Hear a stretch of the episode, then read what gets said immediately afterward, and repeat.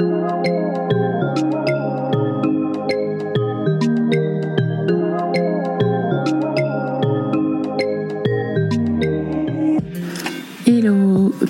Sur le podcast Émotive.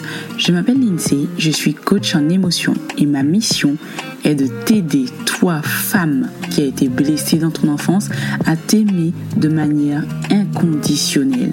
J'ai envie que tu puisses guérir de tous ces traumatismes à travers l'apprentissage de la régulation de tes émotions. N'hésite pas à t'abonner au podcast et laisser un commentaire.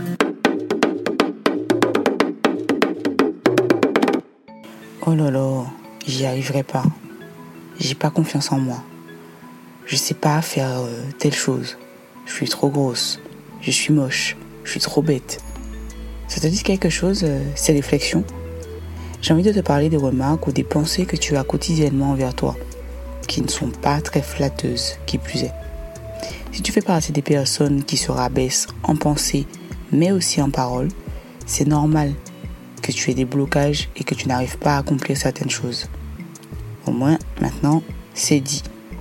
Ça peut être un peu violent comme ça, je sais, mais c'est exactement ce que tu te fais subir chaque jour.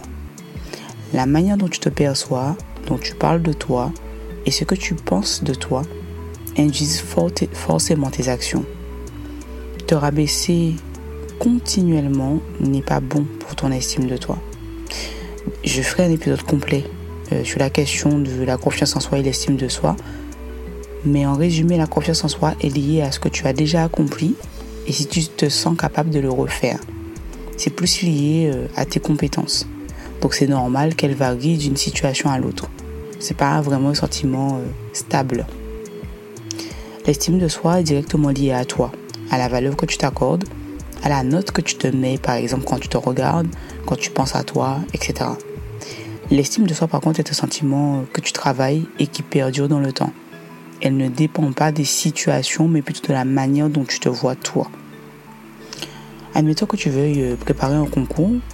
Si tu te prépares euh, en répétant chaque jour que tu vas échouer, quel est le type de mood que tu penses que tu vas créer autour de ce concours? Quels sont les événements que tu risques d'attirer à toi Du coup, bah, la flemme, la procrastination, scrolling sur les réseaux, etc. etc. Tout sauf une préparation profonde et sérieuse pour réussir ton concours. À la place, tu pourrais te préparer en te disant que tu veux faire de ton mieux, que tu as envie de réussir ton concours, que tu vas mettre tous les moyens de le réussir de ton côté. Tu vas aussi mettre des actions concrètes en place pour réviser, te préparer et chasser toute distraction que tu pourrais avoir. Tu comprends?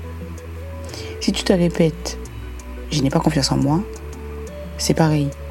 Il te sera très difficile de te surpasser puisque tu pars du, principe que tu n'y arriveras pas parce que tu n'as pas confiance en toi. Aujourd'hui, je vais te montrer que la manière dont tu parles de toi a une incidence directe sur toi et sur ce que tu penses, ce que tu te penses capable de faire, pardon.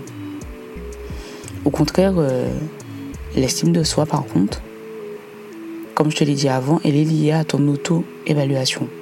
Donc quand tu te répètes chaque jour que tu es grosse, moche, euh, que tu, tu, ne t'aimes pas ou que tu peux rien réussir, etc., ça ne t'aide en rien à développer plus d'estime pour toi. La manière dont tu te perçois impacte directement le respect que tu te portes et le respect que tu exigeras des autres. Pour augmenter ton estime de toi, il est important que tu puisses développer ton amour propre. Qu'est-ce que tu apprécies chez toi? Et ne me dis pas rien, je t'entends déjà d'ici. Prends du temps, pose-toi, apprends à te connaître, à t'apprécier et note au fur et à mesure ce que tu aimes chez toi. Tu peux même le transformer en phrase positive que tu te répètes euh, quand ça va pas trop. En changeant ta manière de te percevoir, c'est ta vie entière qui va changer. Que ce soit de réussir à faire des compliments, par exemple devant le miroir, que ce soit de te trouver belle, de célébrer tes exploits, surtout apprendre à t'aimer de manière inconditionnelle. Et qui dit que tu célèbres tes exploits, dit que tu augmentes ta confiance en toi. Tu te sentiras capable de faire plus de choses, y compris des choses que tu n'as jamais fait avant. Tu te diras que si tu as été capable de faire telle chose, tu pourrais peut-être réussir à faire telle autre chose, même si tu n'as jamais essayé en fait. Tu auras peur, c'est sûr, mais ta manière de penser sera à un autre stade. Apprendre à te respecter, à t'apprécier avec tes défauts et tes qualités, te permet de développer un amour inconditionnel pour toi. Tu te sentiras capable d'accomplir plus de choses. Et puis, j'ai une question pour toi. Comment est-ce que tu peux aimer une personne si tu ne t'aimes pas toi-même? Ce ne serait pas plutôt de la dépendance affective, ça? Mais on en reparlera dans un autre épisode. En attendant, je te laisse faire l'exercice pour développer ton estime de toi, qui induira forcément plus de confiance en toi dans certains domaines. J'ai hâte que tu me partages au moins 5 choses que tu apprécies chez toi. Mon compte est dans la description. L'épisode est terminé. Merci d'avoir écouté jusqu'à la fin. Je compte sur toi pour le partager à ta bestie pour lui dire pourquoi tu as pensé à elle. C'est une très bonne façon de m'aider à faire découvrir Émotive. À dans d'autres soleils.